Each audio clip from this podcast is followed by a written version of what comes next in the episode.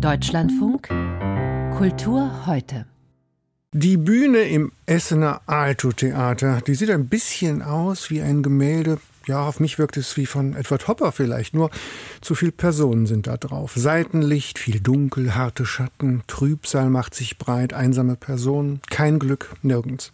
Es könnte vielleicht auch ein Bühnenbild von Christoph Marthaler für Bayreuth sein. Die Oper, die gegeben wurde, heißt Dogville, ist eine Uraufführung nach der Komposition von Gordon Campe. Dogville, da war doch was. Ist das nicht dieses Nest in den Rockies im Film von Lars von Trier? Genau. Einsame Nester, die sind in Literatur und Kino dazu da, dass dann überraschend was passiert. Plötzlich in die Abgeschiedenheit einbricht. Tragödie. Grace. Die floh vor Gangstern, bittet um Asyl, sie verrichtet niedere Dienste, wird angefeindet und dann ändert sich viel. Jörn Florian Fuchs, unser Kritiker für Oper modernes Musiktheater. Was ist das für ein Stoff, den Sie da in Essen gesehen haben? Warum eignet der sich überhaupt, ich habe gesagt, das ist auch ein Kinofilm, so gut für die Singbühne? Ähm, ich muss sagen, dass er sich tatsächlich eignet, dass es aber anders ist als im Film und dass es eine ganze Reihe von Theaterfassungen schon gibt. Wenn wir uns daran erinnern, vor 20 Jahren hat dieser Film für Furore gesorgt, weil er über eine Länge von nicht ganz drei Stunden diese Geschichte erzählt, aber auf einer fast leeren Bühne. Die, die Spielorte sind gekennzeichnet und gezeichnet durch Kreide. Ähm, da sieht man dann, aha, das ist das Haus von dem, da hinten ist eine Mühle. Das heißt, es ist Brechtsches Verfremdungseffekt-Theater par excellence als Film. Das war revolutionär und war komplett neu und wurde eben mehrfach als Schauspiel gemacht. Jetzt ist es interessanterweise deutlich theatraler, obwohl die Oper nur 100 Minuten dauert ähm, und wirklich auf den Punkt genau erzählt, schneller erzählt diese ganze Geschichte und ich finde es von der ganzen Konzeption her, vor allen Dingen musikalisch und als Ensembleleistung, das nehme ich mal vorweg, wirklich extrem gelungen. Inszeniert von David Herrmann, am Pult steht Thomas Nettopil. Was ist das für Musik des Komponisten Gordon Campe? Das ist eine vielseitige, vielschichtige Musik, zum Teil mit großen, großartigen Blechattacken. Es ist sehr schwer, mütig, buchstäblich sehr drohend, dreuend immer wieder. Äh, dann geht er auch mal in, in Klangflächen hinein, ohne dass das irgendwie Minimal Music ist. Es gibt bei den Gesangslinien zum Teil vom Rezitativischen, also vom, vom Sprechen her, geht's gleich in Ariose Verzierung hinein. Also Gordon Campbell beherrscht nicht nur das Handwerk, sondern er weiß auch in jedem Moment genau, was er tut. Und diese Musik hält einen ständig eigentlich auf Trab. Und es gibt immer wieder Neues da zu entdecken.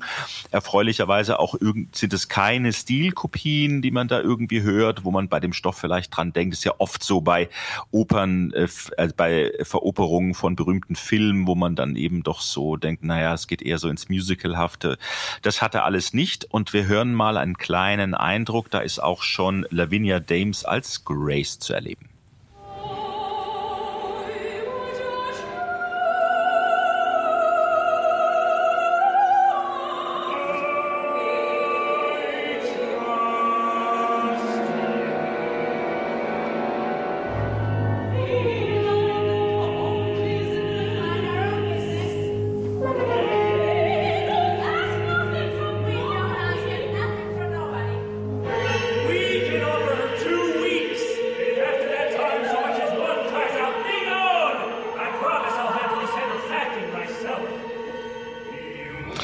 Das ist jetzt eine Szene, da beginnt die Bewährungszeit. Diese Grace kommt ja auf der Flucht nach Dog Will und wird eben von dieser Dorfgemeinschaft ja aufgenommen, die sie dann erniedrigt, ausnutzt. Es gibt eine Vergewaltigung und das nehme ich jetzt vorweg. Am Schluss gibt's, gibt's, wird sie zur großen Rachegöttin. Äh, die Inszenierung von David Herrmann ist in einem sehr schrägen Bühnenbild im Wortsinne. Es sind nämlich von links nach rechts oben laufende Räume, die so langsam einen nach dem anderen äh, und für für uns sichtbar werden. Da drin äh, spielt das Ganze. Ich sagte schon, entgegen mhm. dieses Films und der Brechtschen Ästhetik ist das durchaus sehr theatral und gut gearbeitet. Mein Problem ist im letzten Drittel des Stücks, weil da wird es so überzogen und naturalistisch äh, und zu sehr Thriller-Handlung auf eine Weise, die auch ins unfreiwillig Komische geht. Es kommt nämlich ein Autor, spielt auch im Film eine Rolle, am Anfang und am Ende ähm, auf die Bühne und am Ende mäht diese Grace als Rächerin Schauspielerin mit dem Auto das ganze Bühnenbild nieder. Und da müssen Sie sich wirklich jetzt vorstellen, da fällt die eine Wand um und es gibt Feuer und die nächste Wand, Wand fällt um und es gibt Feuer. Und das ist dann einfach too much. Also da finde ich das Ganze, wenn man so will, zu theatral. Und man sieht am Ende als erstes beim Schlussapplaus, das finde ich sehr witzig, äh, die Bühnentechnik, die groß bejubelt wird für diese Special Effects.